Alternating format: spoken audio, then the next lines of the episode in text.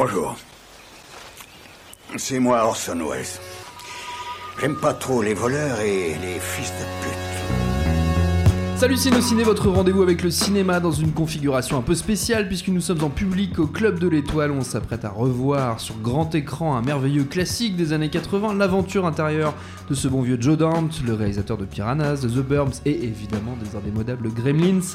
On va en causer avec mon camarade Rafik Djoumi. Salut Rafik. Salut Thomas. C'est nos ciné extra spécial l'aventure intérieure et c'est parti. Monde de merde. Pourquoi il a dit ça? C'est ce que je veux savoir. L'aventure intérieure, donc 1987, Denis Quaid, Martin Short et Meg Ryan au casting. Derrière la caméra, on l'a dit, c'est Joe Dante. Toi, Rafik, vu ton grand âge. Mon grand âge, canonique. canonique, tu l'as vu au cinéma Je l'ai vu au salle, oui. Et à l'époque, ça n'a pas été un succès. Alors, c'est assez curieux, effectivement, puisque c'est un film qui aujourd'hui est vu comme un emblématique des, succès des années 80 et ça a été un énorme échec. Euh, pour preuve, je n'ai trouvé absolument personne à l'époque qui euh, ait accepté de venir voir le film avec moi en salle. euh, donc la, la, raison pour laquelle ça a été un, un, un échec reste relativement mystérieuse encore pour Joe Dante. cependant, il y, y, y a, quelques explications à, à, à, cela. Le film avait été très soutenu Ouais. Euh, par, euh, en, en, amont, parce que les projections test étaient euh, excellentes, des notes très très hautes, ce qui est, semble évident vu le film, film. qui est en, en, tout point un, un crowd pleaser, c'est-à-dire un film familial, bourré d'action, drôle, rythmé, enfin il n'y a, y a, y a, y a, rien à redire. Dante, par exemple, qui qui était persuadé qu'une comédie ne pouvait pas faire plus de 80 minutes. Lui, c'était son, son, standard, avait du mal avec l'idée que le film fasse deux heures. Mais la vérité, c'est qu'ils n'arrivaient pas à couper dedans parce que tout fonctionnait euh, tellement bien. Donc, euh, il y avait une espèce d'assurance sur le fait que bon, bah, ça allait sortir et être un bon, un bon succès euh, d'été, surtout avec le label Steven Spielberg présente au-dessus. Euh, simplement, en fait, le, le, le, le marketing a été euh, très très mal pensé. Aux États-Unis, le film est sorti avec une affiche extrêmement mystérieuse. On voyait une énorme main euh, qui tenait le petit, euh, le petit vaisseau. Oui. Il n'y avait aucune explication sur ce que c'était. Le titre Inner Space, oui. ça disait rien aux gens non plus. Et enfin, les, les, les, les comédiens, euh, le, le, seul comédien à l'époque qui était bankable auprès du public américain, c'était euh, Martin Short, puisque euh, c'était un, un, des comédiens du Saturday Night Live que les Américains étaient habitués à voir donc régulièrement le, le, le, samedi. Euh, on est à une époque où Dennis Quaid et euh, euh, Meg Ryan ne sont pas encore des pas vedettes. Euh, Meg Ryan, elle sort de, de, Top Gun où elle avait joué un second rôle. En gros, c'était juste la, la, petite amie sympa dans, dans, dans, dans, Top Gun. Et enfin, Dennis Quaid, il avait l'étoffe d'héros derrière lui, mais c'était pas, pas plus que ça. Et euh, donc c'était vraiment le Martin Short qui aurait dû porter le film euh, pour le public américain. Il n'était pas mis euh, en, en, évidence sur l'affiche. Donc on savait pas que c'était une comédie, on savait pas que c'est vraiment que c'était un film d'action, et on savait pas qu'il y avait Martin Short dedans. En France, l'affiche, enfin en Europe, l'affiche a changé. ils ont corrigé le tir en faisant une affiche où on voyait les comédiens, donc on voyait bien Martin Short, ce qui était idéal puisque personne en Europe ne savait qui était Martin Short. donc voilà. et enfin le label Spielberg n'a pas, euh, outre le fait qu'ils ont, se sont probablement trop reposés sur le nom de, de, de Spielberg, euh, il avait moins d'impact euh, à la fin des années 80 qu'il en a eu au, au milieu, puisqu'entre temps Spielberg avait enchaîné La couleur pourpre, il s'apprêtait à sortir Empire du Soleil. Donc la presse avait tellement insisté sur le le changement de d'univers de, de, de, Spielberg que le, le, le public d'une certaine façon avait dit au revoir à, à, oui. à ce Steven là euh, donc voilà ça a été donc un, un, un échec lamentable qui s'est largement rattrapé en vidéo euh, où là, pour le coup, ça a été un carton et fait partie de ces films qui ont euh, euh, convaincu les studios qu'il fallait un peu plus surveiller justement l'après-vie euh, en, en salle. Quelle place il occupe, euh, selon toi, dans la filmo de, de Joe Dante, euh, ce film? Quelle, euh, quelle position tu lui trouves? Alors, déjà, on peut considérer que c'est un film de commande, puisque Dante, de, je dis, oui, je prononce Dante, j'aime oui. bien. Dante. Dante sortait d'un film qui lui tenait à cœur, mais qui avait été un, un gros échec. De toute façon, était un film qui n'avait aucune chance, je pense, de, de marcher, qui était Explorers. Mm. Euh, film intimiste mais qui avait été vendu comme le nouveau film du réalisateur de Gremlins ce qui n'était pas pas très judicieux. Et donc euh, euh, il avait d'une certaine façon besoin de se refaire. Il avait refusé le, le script au, de, de, de, Dinner Space euh, au départ parce que c'était euh, un, un, film sérieux. Euh, Proser, qui était le premier scénariste, euh, avait calqué ce, ce, film de, de, ses visions du voyage fantastique de, Richard Fleischer. Donc je resitue pour ceux qui l'ont pas vu, un film des années, film de science-fiction des années 60 avec l'extraordinaire Raquel Welch à l'époque, voilà, et l'égérie de, cette époque, dans laquelle un groupe de scientifiques donc rentre dans le, dans, dans le corps d'un patient dans, dans, le coma, euh, qu'on peut considérer comme étant euh, à l'époque euh, le voyage euh, fantastique, et on peut considérer que c'est le premier grand film hollywoodien entièrement psychédélique, mmh. puisque en gros c'est une excuse d'avoir des visions de l'intérieur du corps humain complètes de toutes les couleurs, etc. Donc il, le type avait, euh, Brother avait, avait, repris ce, ce, pitch en se disant et qu'est-ce qui se passerait si le, le gars dont on explore le corps était en mouvement? Et répondait à ce qui se passe à l'intérieur de son corps. Et là, il a commencé à imaginer un, un, un spy thriller, donc un, un thriller d'espionnage dans lequel le type était poursuivi alors que l'autre était dans son corps. Mais c'était complètement sérieux.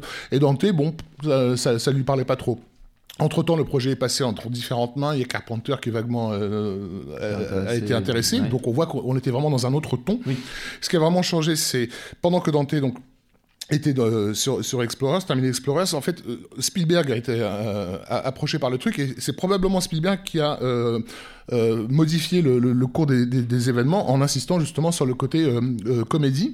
Et donc Jeffrey Boham, qui à l'époque était un des protégés de Spielberg, c'est lui qui devait bosser sur le nouvel Indiana Jones, mmh. qu'on a le fameux Indiana Jones 4 qu'on qu n'aura jamais vu. Pas celui-là, voilà, l'autre.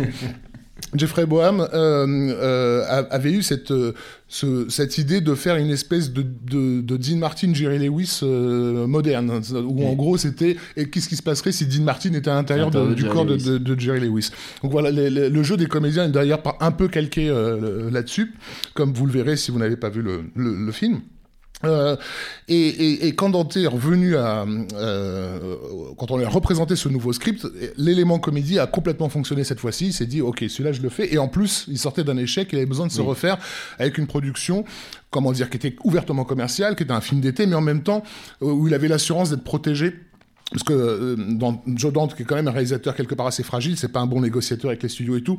Et l'avantage chez Amblin, parce que c'est une production Amblin, euh, c'est qu'à l'époque, Spielberg vraiment protégeait ses, ses, oui, ses réalisateurs de toutes les interférences. Oui. Les mecs faisaient leur film, euh, a, bon, et il en est extrêmement satisfait. Euh, il peut, hein, pour cause, parce que oui. c'est vraiment un film où, où, où, tout fonctionne et où son goût naturel pour on va dire le camp euh, de, de, de, des années 50 et 60 s'exprime euh, librement. on a des aspects très cartoonesques, il y a des hommages aux, aux cartoons récurrents. On a Chuck Jones qui fait d'ailleurs une apparition euh, dans le supermarché en, en, mangeant une carotte, donc en référence à un de ses personnages de dessin animé célèbre qu'il a animé.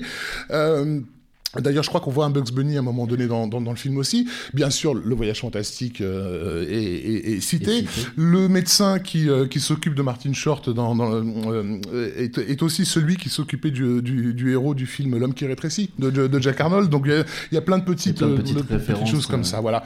Et puis et puis il y a aussi euh, pas mal euh, d'idées en suspens qui étaient d'autres projets qui se qui se sont euh, qui se sont greffés.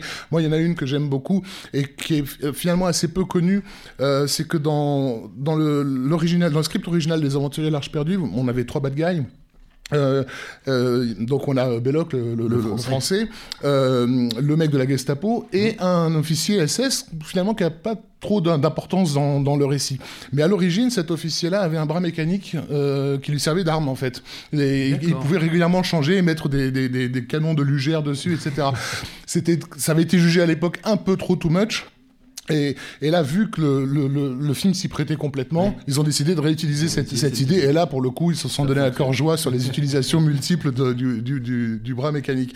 Voilà, donc il y a, a c'est un, un, film d'un tournage qui, est, qui, qui s'est fait dans une ambiance assez légère. Et je oui, pense c'était ma prochaine question, ouais. c'est que comment s'est passée la fabrication du film euh, C'est un film qui s'est fait vraiment tranquillement. C'est-à-dire, ils avaient l'argent, euh, aucune interférence du studio, un script sur lequel tout le monde était d'accord, des comédiens qui, pour la plupart, avaient beaucoup approuvé. Martin Short, c'était son premier rôle euh, important euh, au cinéma, donc euh, il, a, il, a, il, a, donné de lui-même à fond, peut-être même un peu trop pour certains, puisque basiquement il, il changeait de, de réplique à chaque, à chaque prise, et du coup, du coup les mecs ne savaient plus quelle prise choisir, parce qu'il y, avait, il y avait 14 gags différents à, à, récupérer, ce qui était toujours ennuyeux pour le, le, le comédien qu'il avait en face de lui, qui lui avait donné la, la, voilà, sur la première. Quoi.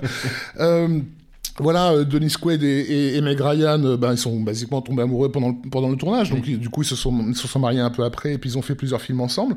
Euh, donc voilà, c'est un film qui s'est fait tranquillement.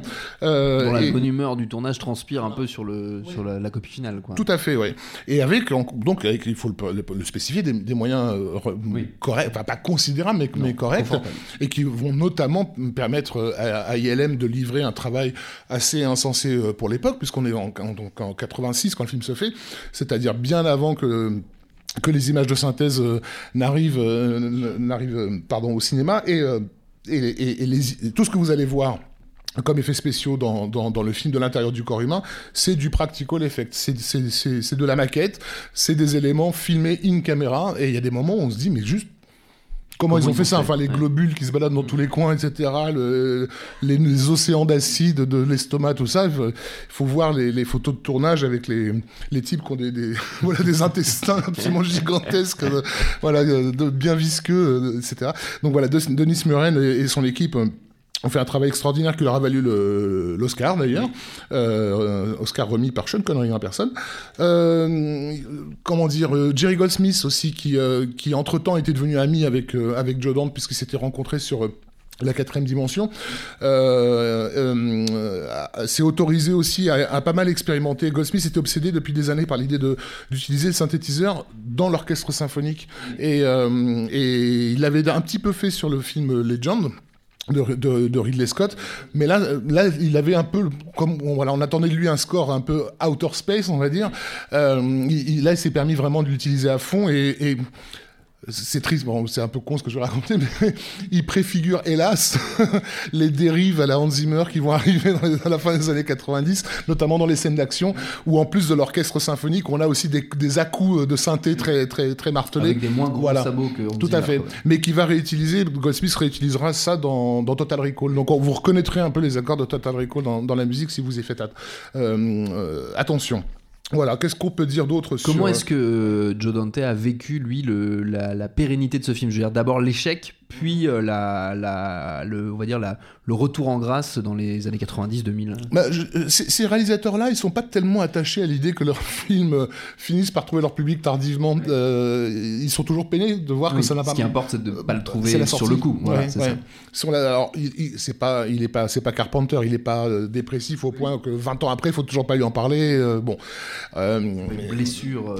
voilà, blessure à vivre. Non, non, c'est juste l'incompréhension et, et de se dire que finalement, euh, le succès d'un film dépend de, très très peu d'éléments.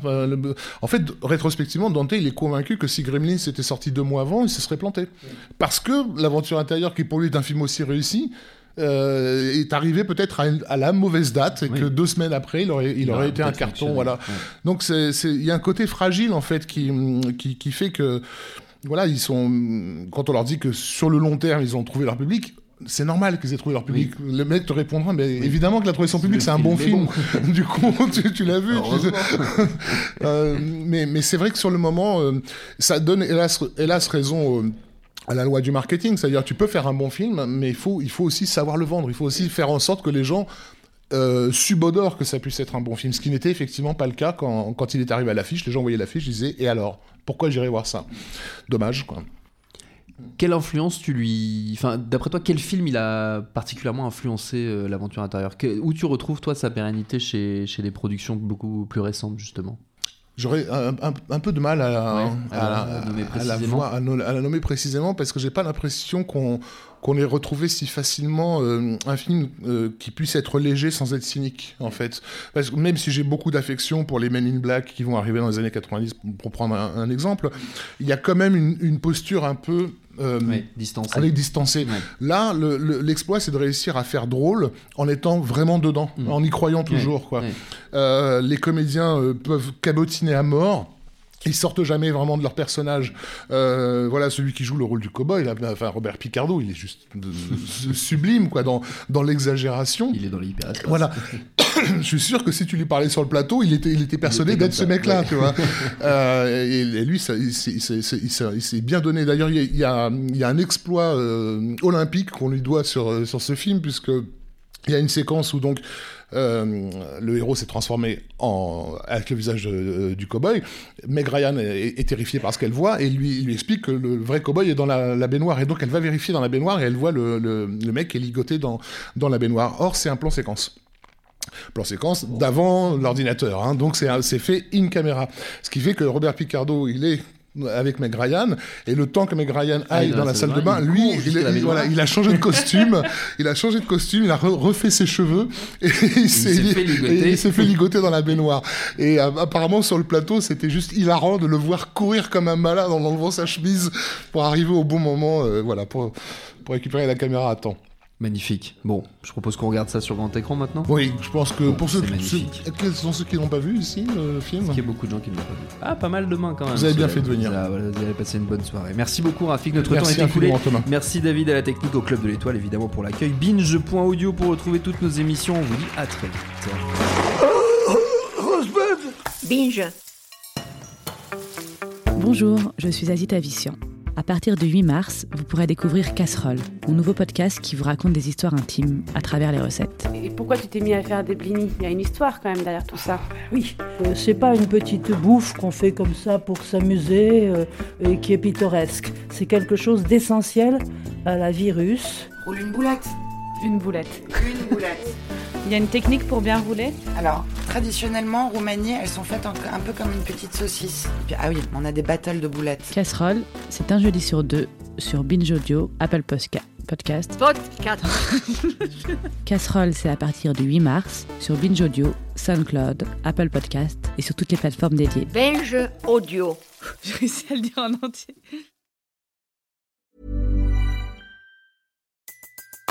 Everybody in your crew identifies as either Big Mac Burger, McNuggets, or McCrispy Sandwich. But you're the filet fish Sandwich all day. That crispy fish, that savory tartar sauce, that melty cheese, that pillowy bun. Yeah, you get it.